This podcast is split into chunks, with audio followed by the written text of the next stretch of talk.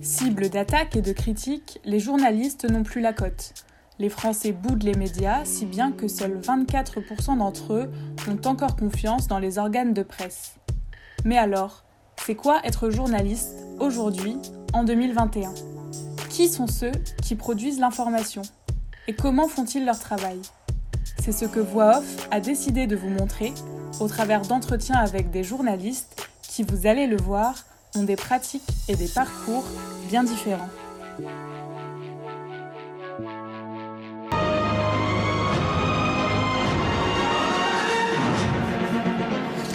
Madame, Monsieur, bonsoir. Dans l'actualité de ce dimanche.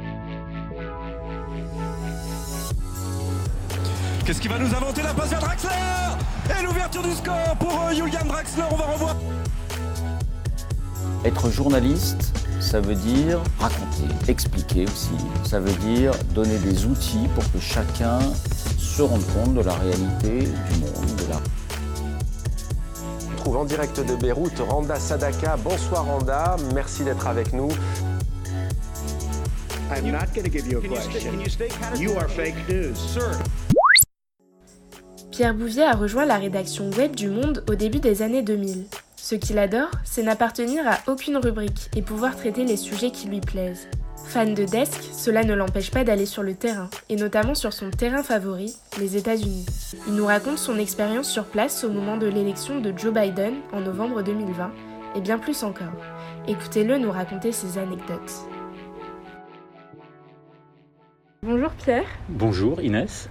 Est-ce que tu peux te présenter et nous décrire ton parcours?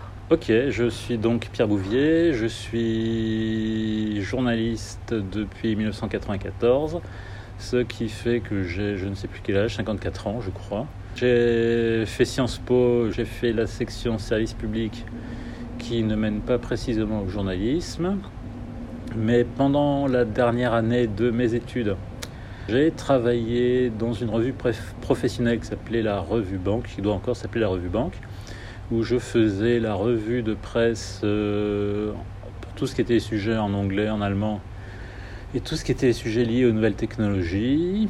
Euh, après mes études, j'ai cherché un boulot et j'ai trouvé un emploi dans un petit journal qui s'appelait Le Temps des ordinateurs, qui était un une, une, sorte de lettre professionnelle qui était plutôt pas mal fichue.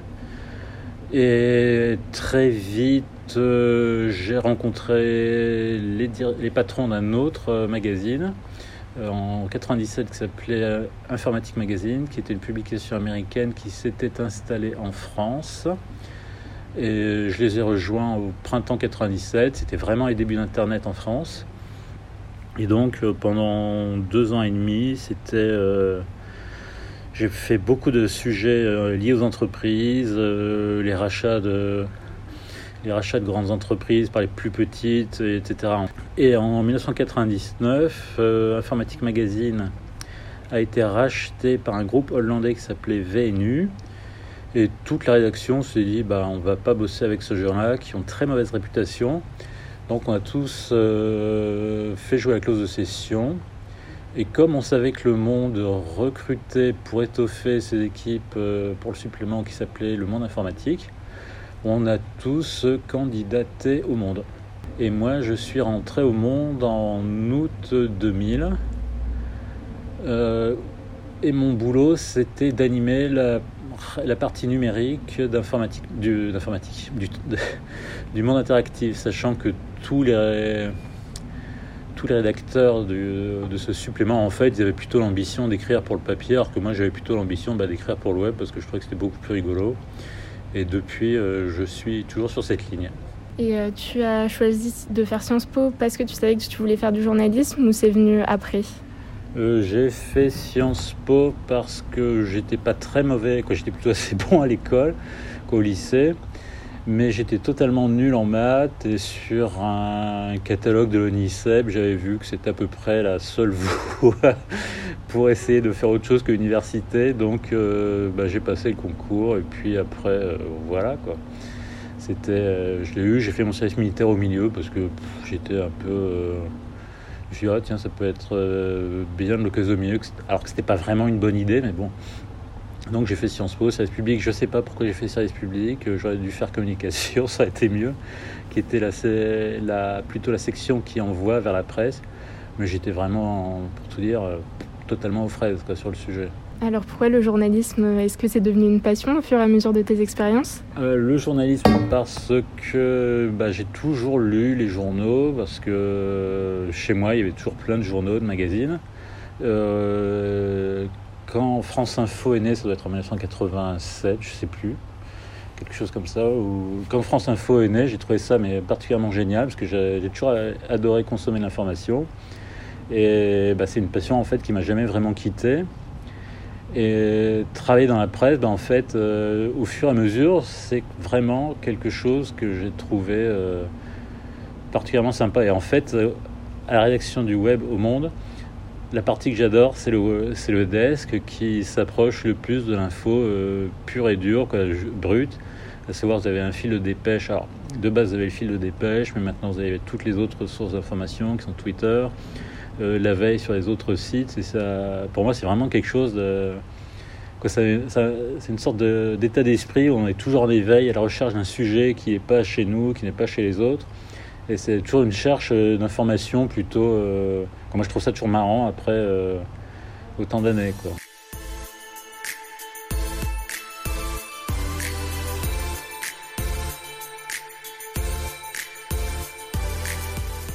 Et donc à la rédaction web, est-ce que tu as des journées types ou est-ce que tu peux nous raconter un peu à quoi ressemble ton quotidien?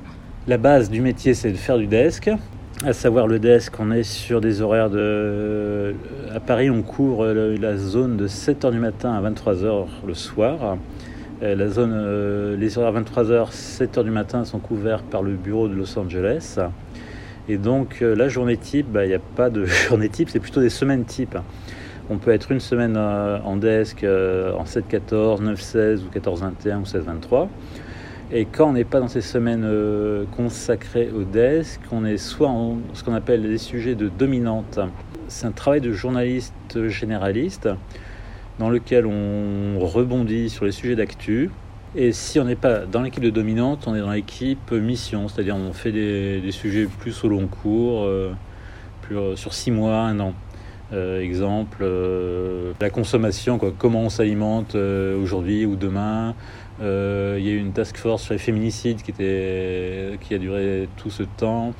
avant, il y a eu la task force MeToo, etc. Donc, c'est plutôt des sujets de société à, plus long terme. Et régulièrement, comme c'est un peu ma marotte, je couvre tout ce qui a lieu, tout ce qui a trait aux élections américaines ce qui fait que c'est un peu mission, un peu dominante, quoi, c'est un peu entre les deux, à savoir bah, pour les élections américaines, euh, quand c'est les élections de tous les 4 ans comme en 2020, euh, je peux bosser euh, un mois, deux mois, trois mois, ça dépend de l'enjeu. En 96, j'avais bossé trois mois, j'étais allé suivre les conventions démocrates et républicaines aux États-Unis, puis l'élection, la nuit de l'élection à New York et enfin l'investiture de Trump. Cette année, comme c'était une année un peu particulière à cause du Covid, bah, j'y suis allé juste pour l'élection du mois de novembre. J'y suis resté dix jours et après, bah, j'ai suivi. Quoi, avant, j'ai suivi, j'ai fait des papiers, après, j'ai un peu suivi. Idem pour l'investiture de Joe Biden. On arrive à trouver un peu ces, ces marques et les sujets qu'on aime bien, on arrive à les faire. J'allais y venir justement. Est-ce que tu peux nous raconter euh, ce que tu as fait aux États-Unis euh, en novembre 2020 quand tu as couvert les élections présidentielles? En novembre 2020, on s'est, pour l'élection de novembre, on s'est posé la question de quels endroits on allait couvrir, sachant qu'on a trois, quatre correspondants, quatre correspondants aux États-Unis qui couvrent New York, Washington et la côte ouest. Et moi, j'ai proposé de couvrir un État, un swing state. Euh, très vite, on s'est dit, bah, ça serait pas mal d'aller en Géorgie, qui est un État qui est républicain, qui peut basculer euh, dans le camp démocrate. Et donc je suis, arrivé à Atlanta le 1er novembre, euh, sans avoir de réel contact sur place, avec un plan de bataille assez succinct qui consistait en gros à aller suivre les bureaux de vote, sachant qu'il faut euh, s'accréditer, il faut négocier pour entrer dans les bureaux de vote, on ne peut pas tout y faire. Donc c'était un peu, euh, c'était un peu freestyle.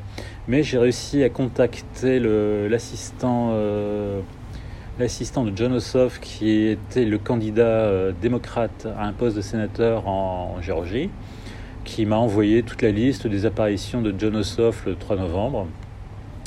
Et donc le 3 novembre à je sais pas 8 heures, je, je suis allé dans un premier bureau de vote à côté de l'hôtel où je résidais. J'ai passé une heure, j'ai fait deux ou trois interviews pour lancer, le, pour lancer la journée électorale.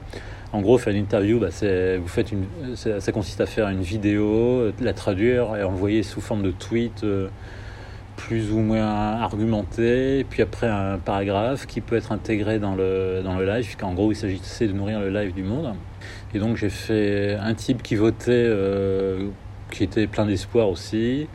Euh, une, une, actrice aussi qui était là et qui était aussi plein d'espoir. En fait, Atlanta, ils étaient tous pour Joe Biden. Donc c'était assez facile. Euh, vous êtes plutôt en confiance parce que vous dites ok c'est les bons clients. Ils vont dire ce que je ce que je veux entendre. Ensuite, je suis allé euh, dans, une, dans une librairie, euh, une bibliothèque plutôt municipale dans la banlieue d'Atlanta où John Ossoff a fait une apparition. Il a serré des mains, posé deux, deux trois questions. On a, j'ai balancé un tweet. Je suis, le bureau de vote, cette fois, m'a laissé rentrer, regarder comment, comment se passaient les opérations de vote, puisqu'en gros, le, déroulement des opérations de vote est un grand mystère pour les, Américains, pour les Français aussi. Plein de gens ne savent pas trop comment ça marche. Et donc, ça, ça s'est plutôt passé bien. Euh, ensuite, je suis allé dans un comté qui venait de voter démocrate aux dernières élections, celle de 2018 comme on est dans un swing state, celle de 2018, ce comté venait de voter démocrate, donc en gros, les gens étaient un peu plus tangents et parfois euh, j'interviewais des gens et ils étaient fuyants, donc euh, l'intuition me dit que bah, ils étaient plutôt partisans de Donald Trump. Et c'était là, c'était un. Je vais pas faire, je peux pas dire que ce soit un grand succès ce truc, si ce n'est que j'ai discuté avec un scrutateur de l'élection qui m'expliquait comment ça marchait, comment les gens se comportaient, etc. Là, c'était plutôt intéressant. Et après, je suis allé beaucoup plus loin dans un dans la Cambrousse, à Cherokee County, qui est un comté qui est totalement républicain. Et là, c'était vraiment une autre ambiance. Parce que partout, euh, quoi partout, il y avait beaucoup de panneaux électoraux euh, Trump, euh, Trump Pence pour les candidats républicains au Sénat, Le Fleur et l'autre, je ne sais plus comment il s'appelle. Et donc je suis allé dans un bureau de vote et là, vous voyez tout de suite que l'ambiance était un peu différente. Il y avait deux scrutateurs qui m'ont vu venir et qui ont dit ah, vous êtes journaliste quand ils ont compris qu'ils étaient français, ils étaient plutôt sympathiques. On a discuté, j'ai compris qu'ils n'étaient pas particulièrement pour Trump. Et puis ils m'ont dit, euh, on vous souhaite bon courage pour interviewer les gens d'ici parce qu'ils sont super méfiants. Et c'est vrai qu'ils étaient super méfiants. Euh, euh, le type que j'ai interviewé en 15 secondes, il m'a dit, je viens ici, je, vote pour que ça change. je pense que Trump a fait un bon boulot et vogue la guerre. Ensuite, j'ai tenté d'interviewer la, femme qui tenait le bureau de vote. Elle était aussi assez suspicieuse, donc il y avait les shérifs qui tournaient autour. C'était un peu euh, ça, c'était un peu du bricolage et de l'artisanat. Quoi, c'est pas très, euh, c'est pas très bordé dans le sens où je me suis pas annoncé, mais bon, ils ont vu que j'étais journaliste, que j'étais pas méchant. Quand, vous leur dites que vous êtes français. Ça, détend un peu le truc. Ils disent Ah, c'est français, ok, c'est pas très important, on les aime bien, ils sont rigolos, euh, mais il n'y a pas d'enjeu pour eux. En gros, là, il était 18h, 19h. Après il faut que je rentre à Atlanta pour écrire le papier sur la journée électorale et surtout sur le décompte euh, des votes. Et donc, euh, bah, j'ai passé la nuit à attendre euh, un résultat qui n'est jamais tombé. Et vers minuit, j'ai envoyé le papier, de minuit heure d'Atlanta, j'ai envoyé le papier, il devait être 6 heures à Paris en disant que bah, la Géorgie était un des quelques États, un des trois États avec la Pennsylvanie, il y avait la Pennsylvanie, l'Arizona, qui restaient euh, tangents et qui, qui étaient un des États clés pour la victoire de l'un ou de l'autre. Euh, si Biden remportait la Pennsylvanie, bah, c'était bon pour lui. La Pennsylvanie, la Pennsylvanie, la Géorgie et l'Arizona, c'était bon pour lui, il était élu. Et donc, euh, ça, c'est le day one. Le lendemain matin, je suis allé dans un stade qui est à Atlanta, où tous les bulletins du comté de Fulton, à savoir Atlanta donc, étaient dépouillés. Ça, ça mettait un temps infini. Et pendant toutes les soirées, c'était euh, Fulton County, Fulton County, quoi, sur les chaînes de, sur les chaînes en continu, c'était l'avance de Trump et de temps, puis elle diminue, puis elle diminue, puis de moins en moins. Et tous les démocrates étaient confiants dans le sens que, Fulton, que le comté de Fulton et l'Atlanta allaient allaient tomber chez les démocrates. Mais ça mettait un temps fou. Et donc j'ai assisté à ça avec le, l'interview du directeur du bureau des élections qui expliquait qu'il prendrait le temps qu'il faudrait, que c'était pas le président Trump qui, qui, fixait le, qui disait quand l'élection était gagnée ou pas. Et en fait, c'est vrai, chaque État, et dans chaque, c'est chaque État et chaque comté qui ont quelques jours, quelques semaines pour décompter et certifier leur, euh, leur bulletin de vote. Et en fait, c'est tout un processus électoral que, en fait, on découvrait et qui était, euh, quoi, qui, était passionnant à, voir, passionnant à raconter, mais aussi qui met sur les nerfs. Parce que bon, on disait c'est pas possible que Trump euh, soit réélu, même si Trump est un bon client euh, journalistiquement parlant. Pour la démocratie, pour les États-Unis, pour le reste du monde, avoir Trump encore 4 ans, ça aurait été un peu n'importe quoi. samedi matin, il était prévu que je reparte à Paris. Non, je, devais repartir dimanche. Donc je suis parti faire ma lessive parce n'y avait plus rien à me mettre et bam, euh, dans l'entrée de l'hôtel, je vois que Biden est élu. Donc euh, je vais faire ma lessive en même temps que je faisais la lessive, dans la laverie, bah, j'ai fait, euh, fait des interviews euh, des gens qui étaient là et en gros bah, tous les gens étaient contents. Donc pendant une heure j'ai fait ça, j'ai envoyé quelques tweets, quelques photos, quelques vidéos, blablabla. Ensuite on s'est dit ça serait bien de voir aussi la tête des républicains qui ont perdu. Ils avaient rendez-vous vers 14h autour du Capitole de Géorgie. Et de fait il y avait quelques quelques dizaines, centaines de républicains. Il y avait aussi des contre-manifestants. Et les, partisans de Trump reprenaient à leur compte la théorie de leur euh, président. À savoir que l'élection avait été volée, que, en gros, ils montrent à quel point ils ne connaissaient pas le processus électoral et le processus de décompte. Euh, estimant que le, le décompte aurait dû s'arrêter le mardi soir à minuit, alors que plein de la majorité des gens ont voté par euh, procuration euh, pour euh, tenir compte des, contraintes sanitaires. Donc c'était un peu gênant de devoir leur expliquer ça et les entendre exposer leurs arguments qui tenaient pas la route. Mais bon, pour eux, c'est la réalité. Donc c'est compliqué. C'était, vous voyez bien qu'il y avait deux mondes qui s'ignoraient. D'un côté les démocrates et de l'autre les républicains. Pour les démocrates, c'était le processus normal qui avait eu lieu, à savoir le décompte de tous les bulletins. Et pour les républicains, c'était on nous a volé l'élection.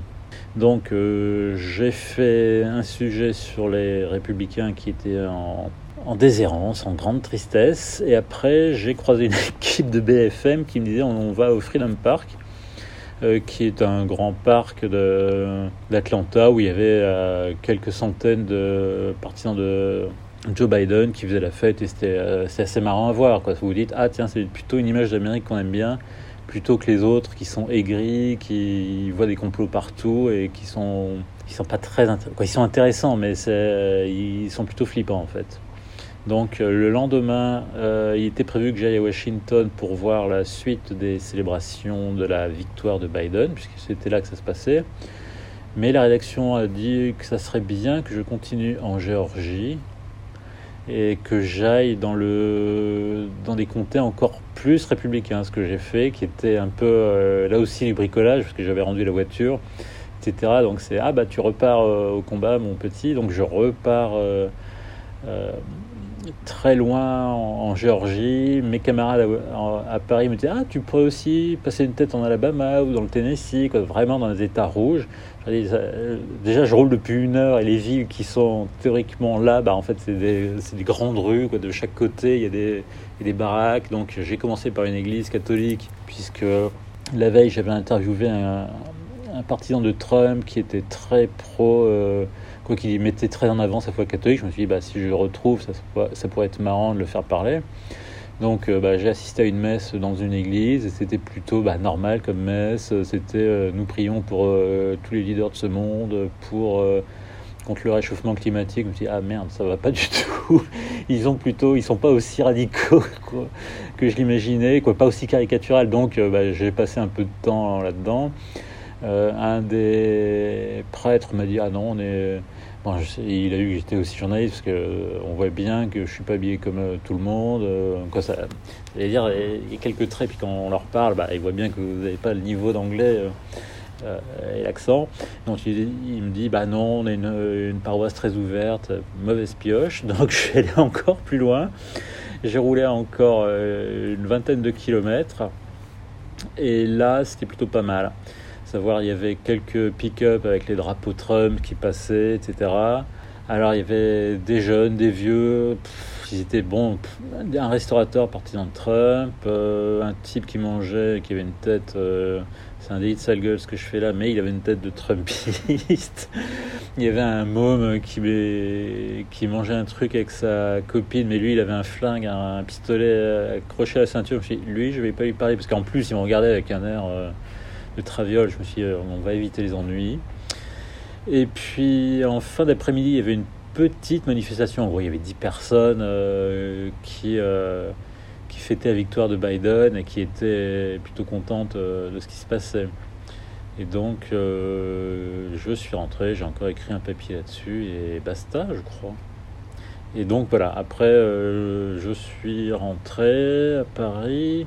Et après, j'ai suivi de loin et puis d'un peu plus près tout ce qui était l'investiture. Euh, avant l'investiture, la, journée du 6 janvier, où j'ai donné un coup de main sur live parce que bah, n'y avait personne euh, à Washington et personne à Paris qui était suffisamment fluent in English pour euh, suivre cette journée un peu folle.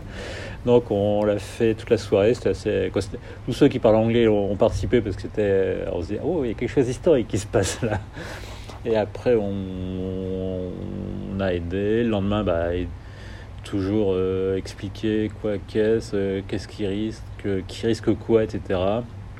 Et puis après tous les papiers pour décrire l'investiture, pourquoi elle était exceptionnelle, pourquoi Trump euh, ne venait pas, pourquoi il n'était pas le seul à ne pas être venu? Il y avait trois précédents dans mon souvenir de présidents qui ont boudé l'investiture de leur successeur. Et voilà. Et puis j'ai fait aussi quelques portraits de, gens particulièrement euh, hauts en couleur et intéressants qui se sont manifestés au cours de ces jours. De ces jours. Voilà.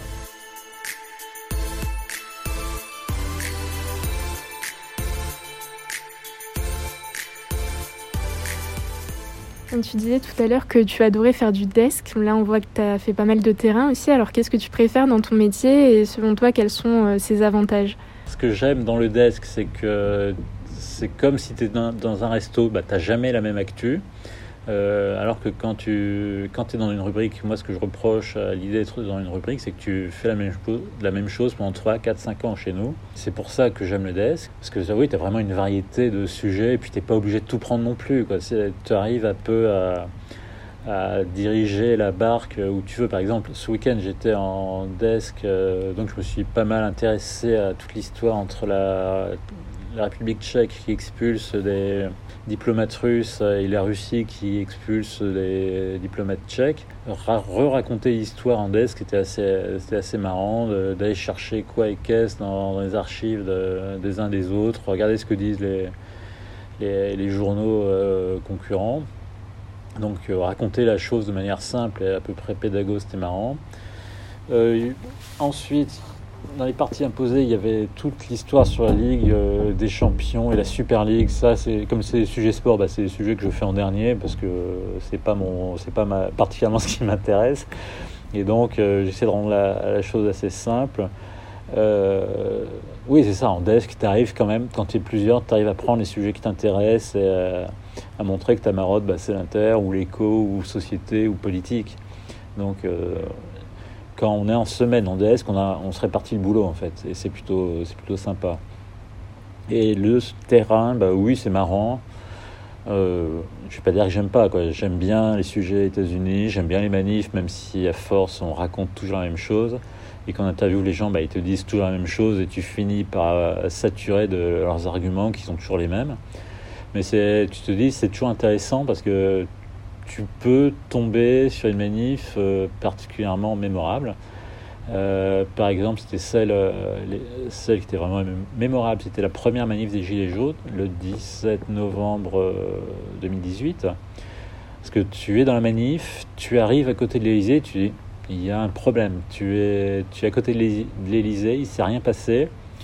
Et puis le premier passage des manifestants à côté de l'Elysée, tu dis, ok, bah, ils ont compris, ils repartent, ils ont montré qu'ils étaient là. Et quand ils sont revenus la deuxième fois et qu'ils sont pris la crimo, là je me suis dit, ah ouais, ça. Quelque part, tu te dis, ça peut ressembler à ça le début d'une révolution. Et c'était encore plus vrai lors de celle du 1er décembre et de celles qui ont suivi qui étaient complètement folles où j'étais à côté de l'Arc de Triomphe, j'ai assisté à des, manifs. Là, tu te dis, ah oui, une révolution, ça ressemble à ça. C'est un peu le 6 janvier américain, mais deux ans plus tôt. Et là, tu te dis, ah ouais, c'était fou. Et là, tu te dis, c'est plutôt que journalistiquement parlant, c'était plutôt drôle. Alors, c'est un côté fou parce que bah, j'étais tout seul, j'étais avec Aline Leclerc, on était chacun dans notre truc, dans notre coin où on envoie des tweets, des bouts de paragraphes et c'est totalement inorganisé. Alors que tu vois que c'est super chaud et super, euh, super violent, quoi, et que qu'il se passe quelque chose et que voilà, tu te dis ah ouais, je suis là et j'assiste à ça, quoi. journalistiquement, c'est intéressant et en, tant que citoyen, tu dis quoi, c'est quelque chose, il y a, un truc. Et donc c'était plutôt pas mal, mais il y a plein de sujets qui m'intéressent pas et que j'ai pas envie de faire et que généralement je dis que j'ai pas envie de les faire. Et donc, euh, j'arrive à ne pas les faire, sauf quand je suis obligé. Sinon, ce que, je, ce que je fais beaucoup aussi pour le site, c'est ce qu'on appelle les sujets Big Brother, c'est les sujets décalés sur l'actu. On a vu un sujet à droite, à gauche, et puis bah, on raconte euh, le côté qui est décalé, et puis on montre en quoi c'est important. En gros, bah, tu pars de, je sais plus quoi, tu peux partir d'une photo, et puis tu vas expliquer euh, une photo d'un ours, je sais plus où, d'un tigre, dans l'oura, il t'explique bah, qu'en fait, ces bestioles sont super en danger, etc. etc. Derrière le côté léger, tu arrives à raconter des trucs un peu profonds.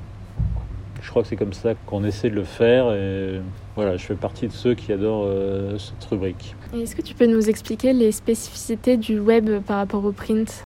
Les spécificités du web par rapport au print. Euh, pour ce qui est de l'écriture, elles sont pas différentes. Tu as les calibrages euh, pour les articles chez nous comme en print. Tu peux aller plus loin, j'imagine, chez nous, que je sais que pour des papiers, tu fallait à 8000, mais bon, en fait, euh, on a les mêmes calibrages. Je vais pas te dire d'annerie. Ce dont je me suis rendu compte aux États-Unis, c'est que bah, le journal en fait a des pages à remplir, donc bah, ils ont moins de temps pour te relire, donc tu as intérêt à être beaucoup plus efficace est beaucoup plus précis. Donc, tu à Atlanta, j'avais pas de service après-vente à faire. Alors que quand tu travailles pour la rédaction web, en fait, tu passes ta vie à faire du service après-vente sur tes papiers. Tes chefs te disent Ah, mais si, il y a ça, qu'est-ce que tu veux dire? En fait, as plus, euh, le dialogue est beaucoup plus, euh, beaucoup plus constant euh, qu'avec le service inter où en fait, bah, on te fait confiance pour ce que tu pour ce que tu fais. comme toi-même, tu te mets la pression pour être le plus clair possible et le plus efficace possible, donc ça se passe plutôt bien. Euh, sinon, bah, la différence, c'est que au web, tu n'es pas dans une rubrique, c'est-à-dire que tu peux traiter d'à peu près tous les sujets. Donc, tu risques de piétiner les plates-bandes de, de, certains. en, en, général, on essaie de faire ça bien et de prévenir, mais bon, des fois, ça peut irriter certains. Euh, on fait parfois des papiers aussi pour les services euh, qui décident de ne pas couvrir un événement. Par exemple, la manif pour Adama Traoré qui était le, je sais plus, en juin 2020 Place de la République. Ben, en fait, on était deux, une personne du print, une personne du web. Et c'est moi qui me suis retrouvé à faire le papier alors que je n'avais pas prévu de le faire. Mais comme j'ai pris plus de notes, j'ai interviewé plus de personnes, bah, c'est moi qui l'ai fait. Euh, voilà, c'est ça. En fait, tu es plus, es plus généraliste, tu pas dans ta rubrique. Donc il y, a, des sujets bah, pour lesquels tu dois aller très très vite. Euh, tu as une courbe d'apprentissage qui est quand même assez short et assez intense.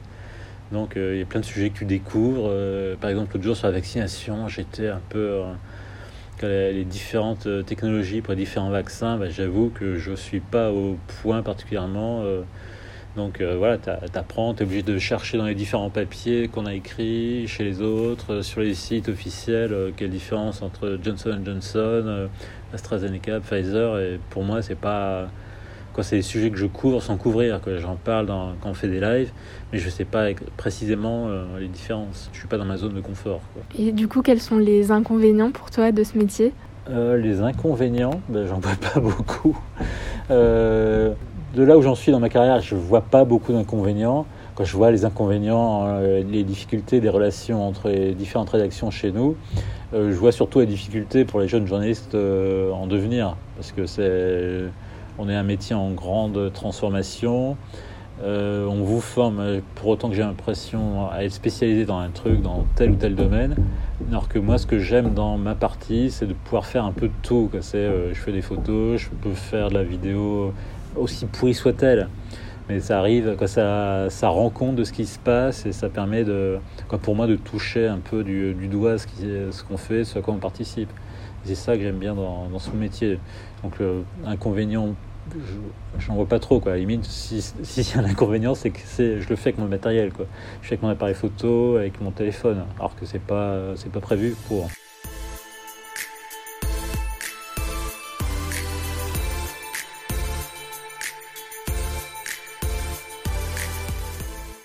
Quels conseils pourrais-tu donner à des futurs étudiants en journalisme ou des étudiants qui sont déjà dans le milieu?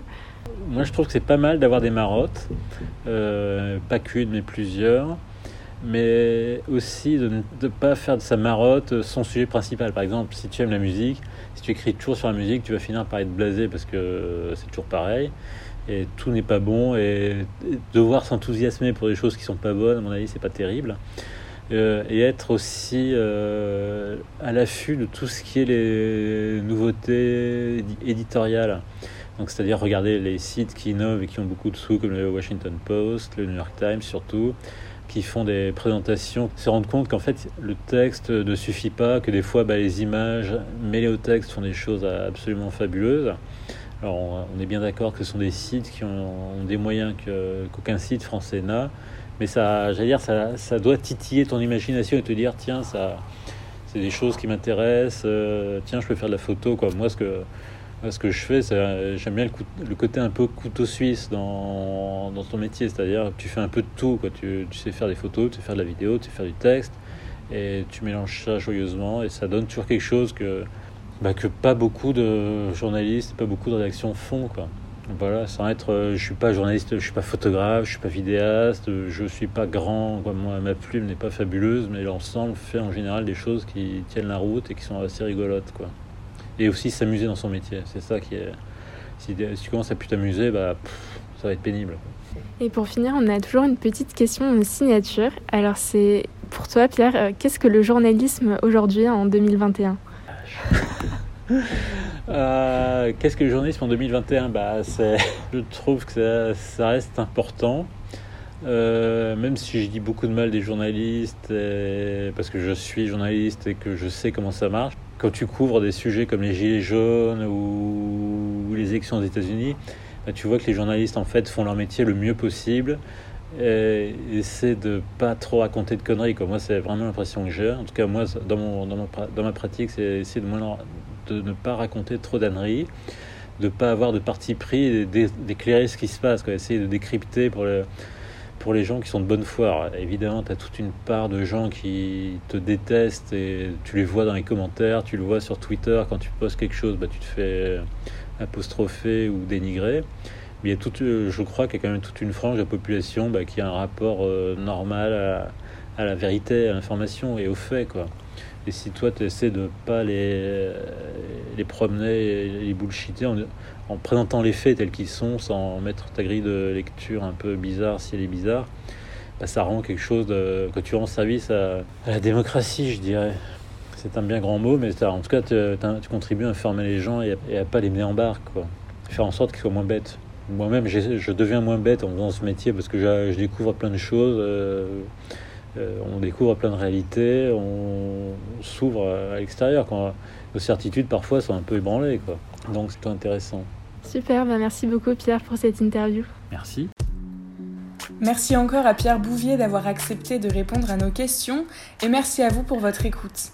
Si le podcast vous a plu, vous pouvez vous abonner à voix off sur votre plateforme de podcast préférée et nous laisser une note. Ça vous prendra 3 secondes mais ça nous sera d'une aide précieuse pour la visibilité et le développement du podcast.